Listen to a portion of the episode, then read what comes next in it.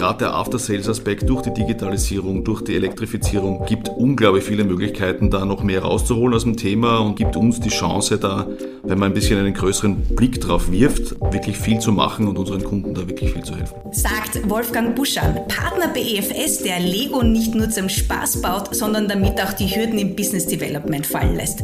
Und Musik mag er auch. Und außerdem haben wir heute auch noch Vadim Ustinov im Podcast-Studio. Er ist Key Account Manager bei EFS, After-Sales-Experte, aber auch Familienvater und begeisterter Alpinist. After Sales ist uh, vor dem Sales. Und bringt es damit auf den Punkt. Ihr merkt schon, heute sprechen wir über das Thema After Sales. Heute moderiert von Irene Racher und Ralf Slabinger. Herzlich willkommen.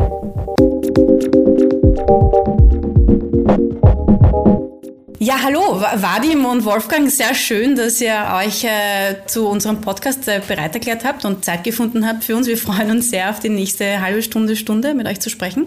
Heute über das Thema After Sales. Aber zuerst würde ich gerne wissen, wo ihr denn herkommt. Heute, also gerade aus einem frischen Termin oder so. Wir, ja, also ich komme gerade aus dem Uber, bin gerade mit Uber äh, hergefahren, weil ich einen Termin parallel hatte und ähm, das war das war insofern jetzt ganz praktisch, weil da braucht man nicht umsteigen, sonst normalerweise komme ich eigentlich mit der Schnellbahn her ähm, und sind schon einige Termine heute ins Land gezogen. Und du, Vadim? Ja, ich tatsächlich komme äh, von der Oberstation äh, hier und war schon seit 8 Uhr hier. Hatte ein paar Termine gehabt, auch äh, gerade zum Thema After Sales. Ah, das ist ja perfekt. Dann bist du schon aufgewärmt eigentlich zum Thema. Super. Gut, dann ist das Stichwort gefallen. Was ist After Sales überhaupt? Was ist After Sales? Also After Sales ähm, so abzugrenzen ist gar nicht so einfach. Ich würde ich würd sagen, After Sales ist alles äh, nach, dem, nach der Übergabe des Produkts an den Endkunden. Und äh, insofern einfach ein, ein wahnsinnig riesiges Thema, weil man kann ja nicht nur Autos übergeben und dort dann äh, verwenden, sondern das geht von Waschmaschinen bis zu Flugzeugen und, und Industriegeräten. Das ist für uns After Sales in Wirklichkeit alles, was im Endeffekt äh, im, in der Verwendung des Produkts der Kunde damit zu tun hat. Das ist After Sales. Hat Customer Relationship Management damit etwas zu tun? Natürlich, weil äh, After Sales sehr stark mit beeinflusst, wie ein Kunde mit dem Produkt umgeht, einerseits und andererseits, wie zufrieden der Kunde am Ende des Tages ist damit. So, ich glaube, es ist ja ein ziemlich großes Thema, deshalb wollte ich jetzt den Vadim fragen, hat der Wolfgang irgendwas Wichtiges vergessen? Nein, eigentlich, Wolfgang hat alle Themen äh, genannt. Und ich freue mich, dass es bei uns jetzt bei EFS, dieses Thema ist äh, auch, äh, hat zentralen Spotlight gefunden, weil das äh, dreht sich viel um jetzt äh, von globalen Trends zu jetzt äh, richtige Lösungen ja, für unseren äh, Kunden. Und äh, wir sehen im After Sales, dass äh, die gute Plattform, unser gemeinsame Know-how, das wir gesammelt haben, anzubieten. Mich würde total interessieren, was euch zum Thema bringt. Ihr seid ja schon einige Zeit damit beschäftigt, soweit ich das mitbekommen habe. Nicht vor allem du, Vadim, du hast eine längere Geschichte auch mit dem Thema. Und mich würde interessieren, was, was was ist es, das euch beim Thema dranbleiben lässt? Was, was lässt euch in der Früh aufstehen und denken, boah, geil, heute wieder ein Tag mit dem Thema After Sales. Wofür brennt ihr? Tatsächlich, ja. Ich bin schon seit 22 Jahren in Automotive- und Airspace-Industrie. Angefangen bei Autozuliefer, wo das Thema After Sales ganz linear verlief mit Time and Material bis meine Erfahrungen bei Rolls-Royce, wo ich war zuständig für Osteuropa für die Verkauf und Betreuung für großen äh, Turbinen an Fluggesellschaften. Und da habe ich zum ersten Mal gesehen, wie wichtig Service und Rolls-Royce hat schon bereits Ende 90er Jahre erfunden, sogar, äh, die haben das genannt Total Care, wo das äh, geht, Revenue und Businessmodell ist äh, Zirkular-Businessmodell. Das heißt, dass äh, die nicht nur verkaufen Engines und reparieren das, sondern Revenue besteht darin, dass die bekommen Geld für Time on the Air. Das heißt, dass die sind so gestalten, so Businessmodell, dass die überwachen die ganzen Lifecycle auf einen Air Engine. Und man kann natürlich sagen, okay, Air Industrie ist etwas anderes, ja. Das bewegen sich weniger äh, Flugzeuge im, im, im Luft, weniger als äh, Autos. Aber das ist ein Modell, wo das kundenzentrisch, wo das die äh, Lösungen auch sehr geschnitten und die sammeln viele Daten von Engines und die Daten benutzen sie, um die Effizienz zu steigern vom Produkt, aber auch die äh, geschnittene Lösungen für Endkunden zu bieten. Dazu möchte ich jetzt gleich eine weitere Frage stellen. Äh, ich glaube, die meisten oder ich nehme an, die meisten unserer Zuhörer wissen ja gar nicht, dass Rolls-Royce eigentlich, ich, ich denke, das meiste Geld mit Motoren und mit Flugzeugturbinen verdient. Ich glaube aber, dass After Sales gerade bei den Premium-Limousinen, für die man Rolls-Royce ja kennt, äh, ein ganz wichtiger Faktor sind. Gab es da eigentlich Berührungspunkte? Also hat man von diesem Premium-Limousinen und Premium-Kundengeschäft gelernt, wie man die anderen Business-Kunden in den anderen Sparten besser servicieren kann im After Sales? Oder waren das zwei völlig unterschiedliche Sachen? Ich muss jetzt äh, sagen, dass es zwei unterschiedliche Unternehmen sogar. Also damals auch schon, oder wie? Damals, ja. Das, die haben schon, äh, ich war von 2012 bis Ende 2015 mit Rolls, äh, bei Rolls-Royce und noch vorher, das Rolls-Royce Auto gehörte zu einem bayerischen Konzern BMW. Danke für die Frage. Und was daran ist jetzt so aufregend für dich, dass du beim Thema bleibst und es weiterhin verfolgst? Ja, weil das, äh, was wir jetzt bei EFS gerade Projekte abwickeln, die sind im Bereich vor allem Automotive.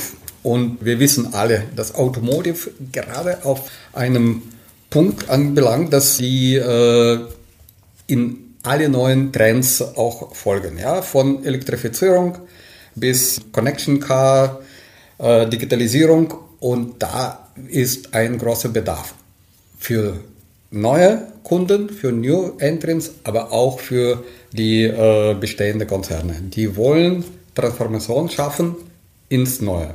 Und da gerne unterstützen wir diese Anstreben. Und für die Transformation, für die brennst du? Genau. Wolfgang, was bringt dich zum Thema und was hält dich beim Thema? Ich habe auch eine, eine Vergangenheit in der Industrie und zwar was die Lkw-Industrie. Ich habe da zwölf Jahre gearbeitet bei einem schwedischen Lkw-Hersteller und war unter anderem ein paar Jahre auch für After Sales zuständig äh, im, im Markt im Endeffekt für, für die gesamten österreichischen Netzwerkpartner. Und ähm, mich haben immer die Menschen auch fasziniert, weil es ist meistens so, dass die Sales-Leute, die immer ganz vorne an der Front stehen, die sind sehr outgoing und outspoken. Und die After-Sales-Leute sind immer ein bisschen, äh, arbeiten hinter den Kulissen, haben aber in Wahrheit extrem viel Kundenkontakt und verdienen eigentlich wirklich viel Geld für die Company. Automobilhersteller verdienen eigentlich den Großteil ihres, ihres Profits aus dem After-Sales und gleichzeitig einfach ist es ein sehr prozessuales Thema, was sehr stark die Leute auch prägt. Insofern war es immer ein sehr spannendes Umfeld. Und es sind noch zwei weitere Aspekte. Einer hängt auch mit Commercial Vehicle Industry zusammen, nämlich ähm, ähnlich wie du gesagt hast, Vadim, dass das Thema Uptime, sprich äh, extrem wichtig ist, weil der in einem Nutzfahrzeug und in Wirklichkeit ist ein Flugzeug auch ein Nutzfahrzeug, der Kunde sein Geld nur dann verdient mit dem Produkt, wenn es auf der Straße ist oder wenn es äh, seinen Job erfüllt. Und dementsprechend ist da extrem viel Druck drinnen und dementsprechend macht man sich auch wirklich viele Gedanken, was man denn alles tun kann, damit damit das funktioniert. Das war immer super spannend. Das war auf der einen Seite eben sehr prozessual, aber auf der anderen Seite auch sehr hemdsärmelig und sehr kundenzentriert, weil es nur so funktioniert hat. Und das hat mich immer, das hat mich immer fasziniert, auch den Impetus, den die Leute gehabt haben, um, um dem Kunden da weiterzuhelfen. Und der dritte Aspekt, den, den hast du schon kurz erwähnt, Irene, ist der transformatorische, weil äh, ich glaube, es gibt äh, Automobilindustrie an sich ist extrem im Wandel, aber gerade der After-Sales-Aspekt durch die Digitalisierung, durch die Elektrifizierung gibt unglaublich viele Möglichkeiten, da noch mehr rauszuholen aus dem Thema und gibt uns die Chance, da, wenn man ein bisschen einen größeren Blick drauf wirft, wirklich viel zu machen und unseren Kunden da wirklich viel zu helfen. Ich wollte nur dazu fügen, dass auch Aspekt Nachhaltigkeit wenn wir After Sales von anderem Blickwinkel betrachten, wir die Produktlebenszyklus auch verfolgen, da gibt es nicht nur finanzielle Inputs auf äh, unser Geschäft, sondern auch nicht finanzielle. Das heißt, dass wir können reduzieren auch Waste, ja, also wir können das die Reuse und Recycling anderes äh, gestalten und das auch so ein Aspekt, dass wir in unserem Businessmodell betrachten bei Aftersales. Meine nächste Frage würde gleich ein bisschen darauf hineingehen. Und zwar, es gibt jetzt viele hochprofessionelle Unternehmen, die das natürlich schon seit Jahren machen. Da kommt ihr ja auch her teilweise und habt eure Erfahrungen gesammelt. Aber wenn wir jetzt auf ein Unternehmen treffen, das dieses Thema sozusagen noch nicht ganz am Schirm hat und eigentlich eine große Einkommensquelle damit sträflich vernachlässigt, welche Fragen müssen sich diesen Unternehmen stellen oder vielleicht umgekehrt? Was sagt ihr zu diesen Unternehmen? Wie bringen wir die dazu, dass die einen Fokus auch auf dieses Thema After Sales lenken? Ich habe schon erwähnt, dass gerade im Automotive entsteht in den letzten Zeiten sehr viele Startups. Einige Namen sind natürlich bekannt.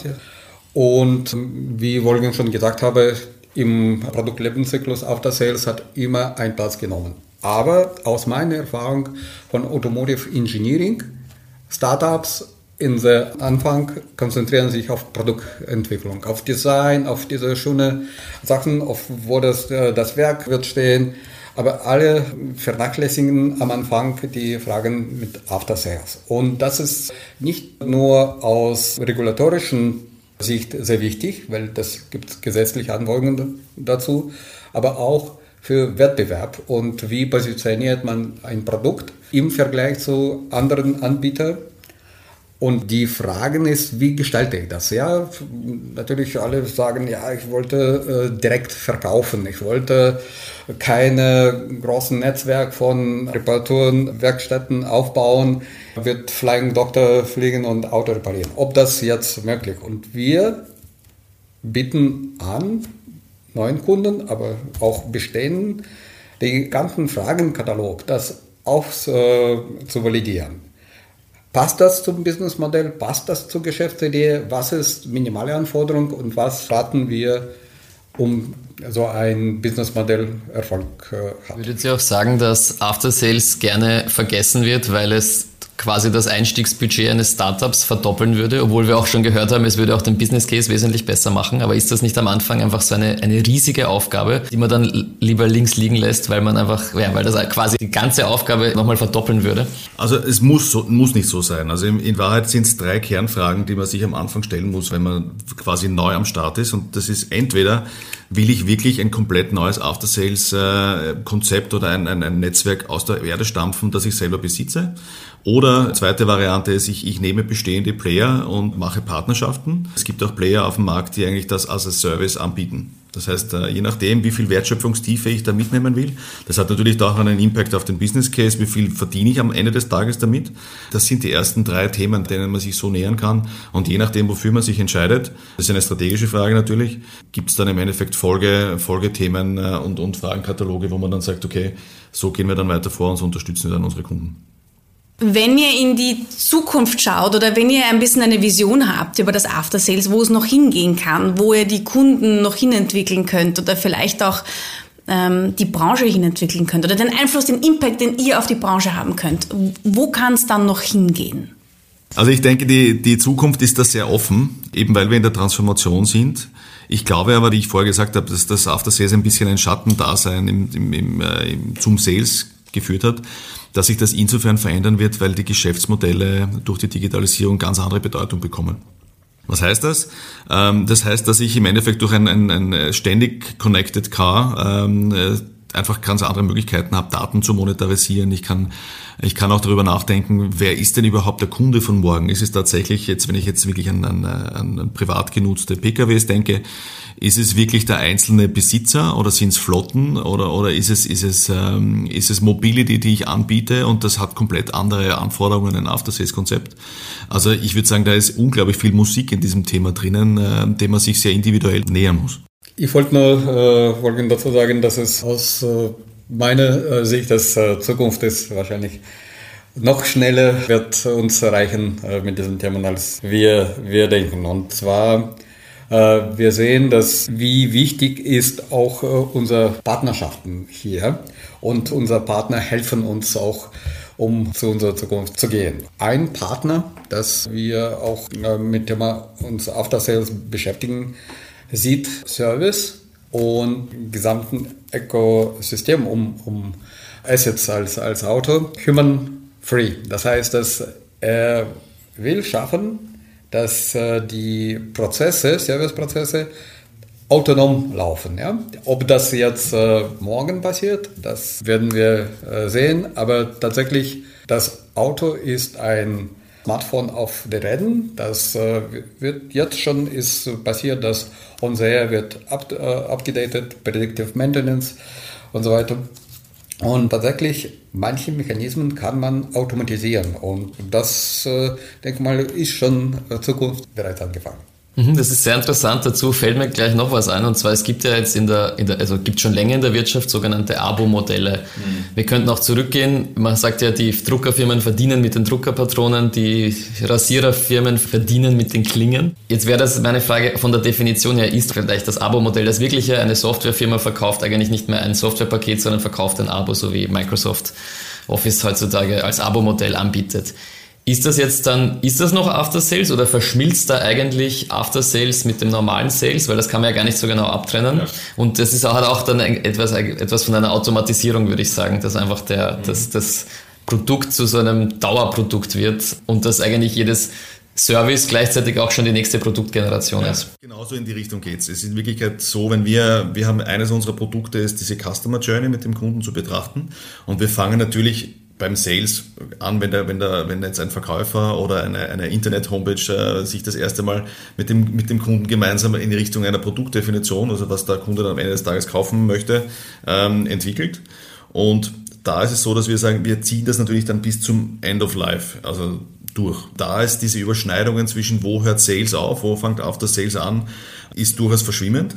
Und genau das ist auch manchmal jetzt gerade, wenn man, wenn man sich die alten, also die, die klassischen OEMs anschaut, dass dass man da oft auch ins Leere steigt. Also wenn wir sagen, wir suchen Gesprächspartner mit äh, unseren Kunden, das zu sparen und, und zu schauen, okay, was gibt's da für Themen und wie geht's in dir das an oder was sind eure Strategien, dass man da sich manchmal ein bisschen verliert zwischen IT, zwischen Sales und zwischen After Sales und wirklich einen Hut aufsetzen tut dann auch keiner. Also absolut, das verschwimmt und, und ich glaube, die Antworten ist, versuchen wir gemeinsam mit den Kunden zu entwickeln, weil das ist eindeutig eben keine Schwarz-Weiß-Geschichte.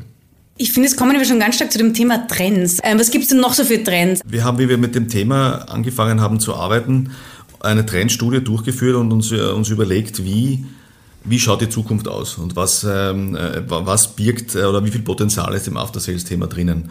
Wir haben einerseits gesagt, dass äh, die Trends Elektrifizierung äh, und, und Digitalisierung zusammengefasst auch in diesen ADAS, also Advanced ähm, Driver Assistance Systems, äh, das wird mehr. Das spricht jetzt zu, zu der ganzen Digitalisierung und Elektrifizierung kommt auch das ganze Thema Autonomous dazu, dass das einen riesen Impact haben wird auf Geschäftsmodelle, aber auch immer auf die Art und Weise, wie After Sales durchgeführt werden wird. Auf Basis dessen haben wir ein Konzept entwickelt, das im Groben einfach aus sechs, äh, aus sechs Modulen besteht, wo klassische Elemente drinnen sind. Wir nennen das Serviceability. Das heißt, ich muss nach wie vor, egal äh, wie digital und wie virtuell alles läuft, ich muss Anleitungen haben, damit ich damit irgendwo, wenn einmal etwas passiert, dass jemand weiß, wie kann es, wie kann es wieder reparieren, dass das gecovert ist. Das nennen wir Serviceability. Aber ein, ein, ein großer Baustein, die eigentlich, das sind sogar zwei Bausteine in unserem Konzept, ist das Thema IT Systems und äh, Digital Ecosystem wollen wir sagen, je nachdem, wie ich das aufbaue, ähm, gebe ich mir Möglichkeiten oder ich limitiere mich. Und das hat im Endeffekt, äh,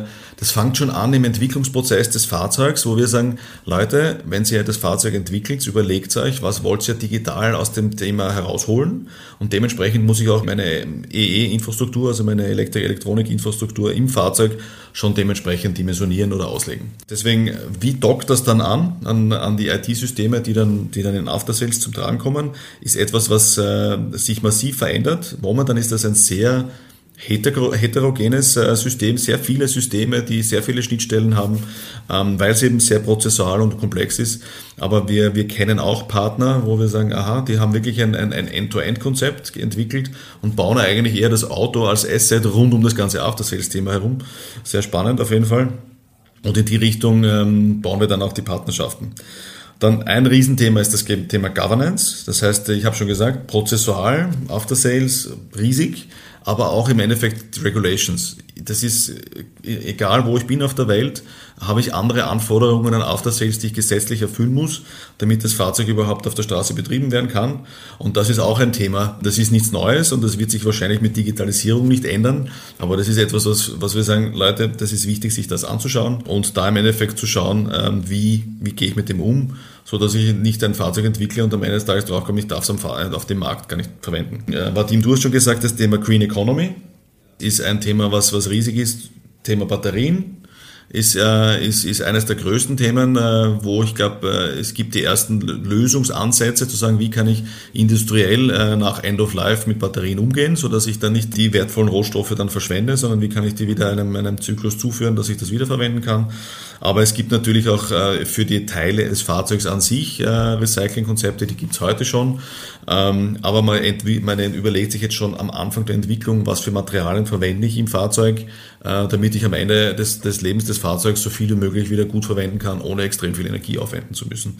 Also dieser CO2-Footprint äh, für im Recycling eines Fahrzeugs wird immer mehr im Vordergrund kommen, auch im After Sales. Und ähm, zu guter Letzt, äh, last but not least, ist definitiv das ganze Thema Customer Care drinnen. Das Thema, wie, wie halte ich den Kunden ähm, zufrieden und wie kann ich äh, seine Erwartungen übertreffen über den gesamten Produktlebenszyklus. Das ist etwas, was wir, was wir mit dem Kunden gemeinsam durchgehen. Das sind die, das sind die sechs Module, die wir gesagt haben. Das trifft auch ins Schwarze im Sinne von, was, dass ich auch zukunftsfit bleibe oder werde, je nachdem, äh, wo, wo ich da heute stehe. Das ist im Endeffekt unser Ansatz, um, um, um da auch in der Zukunft für die Kunden das richtige Produkt zu haben. Okay, das hört sich nach einem wirklich wohlüberlegten und sehr holistischen Ansatz an. Äh, mich würde dabei noch interessieren, was macht ihr oder was machen wir bei EFS, um auch wirklich zukunftsfit zu bleiben? Also ich nehme an, dieser Ansatz muss ja ständig weiterentwickelt werden. Was werden da für Maßnahmen getroffen, dass wir da am Ball bleiben? Ähm, ja, also das ist ein guter Punkt, dass du das ansprichst, weil das, was das dafür an Capabilities braucht, das haben wir ganz ehrlich auch nicht allein im Haus. Und, und das ist der Punkt, wo, wo es wichtig ist, Partnerschaften zu schmieden, wo man sagt, wer macht was so dass wir unseren Kunden diesen End-to-End-Ansatz jetzt nicht verkaufen im Sinne von PowerPoint, sondern dass wir sagen, wir können das auch wirklich tun. Und da haben wir uns vor inzwischen mehr als einem Jahr auch mit der EDAG zusammengetan. Das ist ein, ein sehr großer deutscher Engineering-Dienstleister, der stark in der, in, der, in der Fahrzeugentwicklung drinnen ist, aber auch im, im Thema After Sales, in der ganzen Thematik Serviceability. Das ist dann je nachdem, welche Wertschöpfung der Kunde haben möchte, Dementsprechend gehen wir dann auch mit der Partnerschaft mit der EDAG hinein. Der Ansatz ist so, dass, dass wir als, als äh, Unternehmensberater mehr in der Konzeptphase drinnen sind und, und, und mit der EDAG auch gemeinsam und dem Kunden im Dreieck entwickeln, was braucht der Kunde wirklich. Das ist gerade am Anfang extrem wichtig, dass man versteht, was sind strategische Ziele, ähm, welche Revenue Streams möchte ich in der Zukunft bekommen. Und, und wir teilen uns dann in Wirklichkeit auf, zu sagen, okay, wenn das Konzept steht, dann ist die EDAG auch die, die dann auch bis zur letzten Anleitung des Fahrzeugs dann auch wirklich die Details durchexerzieren kann mit dem Kunden. Und so ist das eine sehr fruchtvolle Partnerschaft, äh, wo wir im Haus immer den Spruch haben, 1 plus 1 größer 2. Und, und das ist definitiv nicht die einzige Partnerschaft, wo wir sehen, dass wir auch mit IT-Dienstleistern und anderen einfach da uns gemeinsam aufstellen wollen. Ist so mit Partnerschaften arbeiten etwas, das uns differenziert von anderen Beratern, die etwas Ähnliches anbieten? Oder was ist es, was wir anders machen? Unser anderer Ansatz im Vergleich zu anderen Beratern?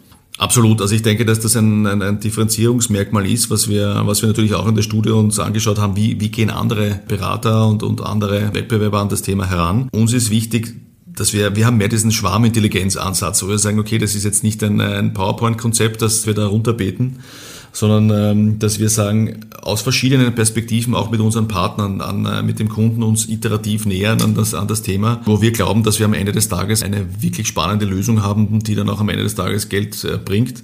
Und das ist das eine. Und das andere ist, was uns auch differenziert, ist, dass wir üblicherweise stärker in der Implementierung drinnen sind. Das heißt, wir bereiten, äh, wir begleiten die Kunden wirklich auch bis zum Start der Produktion. Dass wir sagen, oder teilweise gerade wenn es ums After Sales Launches geht, die ja nach dem Start der Produktion SOP kommen, auch dann hinein in die erste Ramp-up-Phase für die Produktion der Fahrzeuge, dass wir sehen, die Prozesse und die, die IT-Systeme und das Setup, was wir geschaffen haben mit dem Kunden gemeinsam, dass wir das dann auch wirklich Real-Life-Stress-Testing machen. Und ich denke, das differenziert uns sicher zu unseren, zu unseren Wettbewerbern und was es ermöglicht, ist die Partnerschaften mit den, äh, mit den Partnern, die wir haben.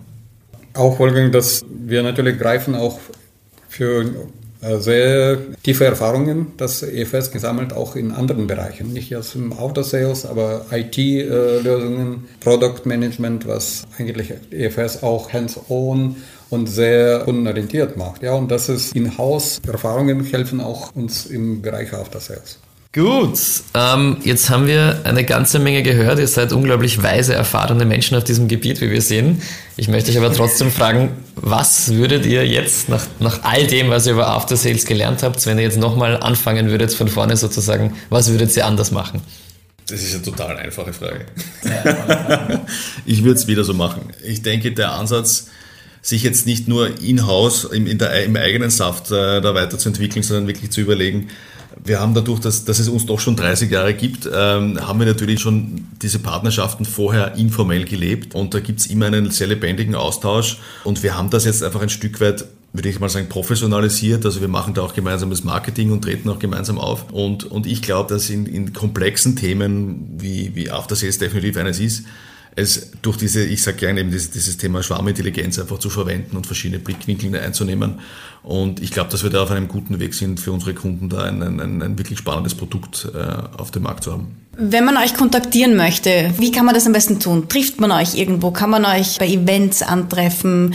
Äh, kontaktiert man euch am besten über LinkedIn, über E-Mail? Wie erreicht man euch? Ja, in diesem Zusammenhang, wir nicht nur jetzt warten, dass Kunden zu uns gehen, wir gehen aktiv auch zu äh, potenziellen Kunden zu, durch auch äh, unser Partner oder direkt. Wir sind in unserem Homepage äh, auch äh, namentlich erwähnt. Wir sind Part of äh, Automotive Community. Wir haben auch Wolfgang und ich auch unsere persönlichen Netzwerke und mm, auf jeden Fall, wir sind offen äh, für äh, neue Kunden und neue Kontakte in diesem Bereich.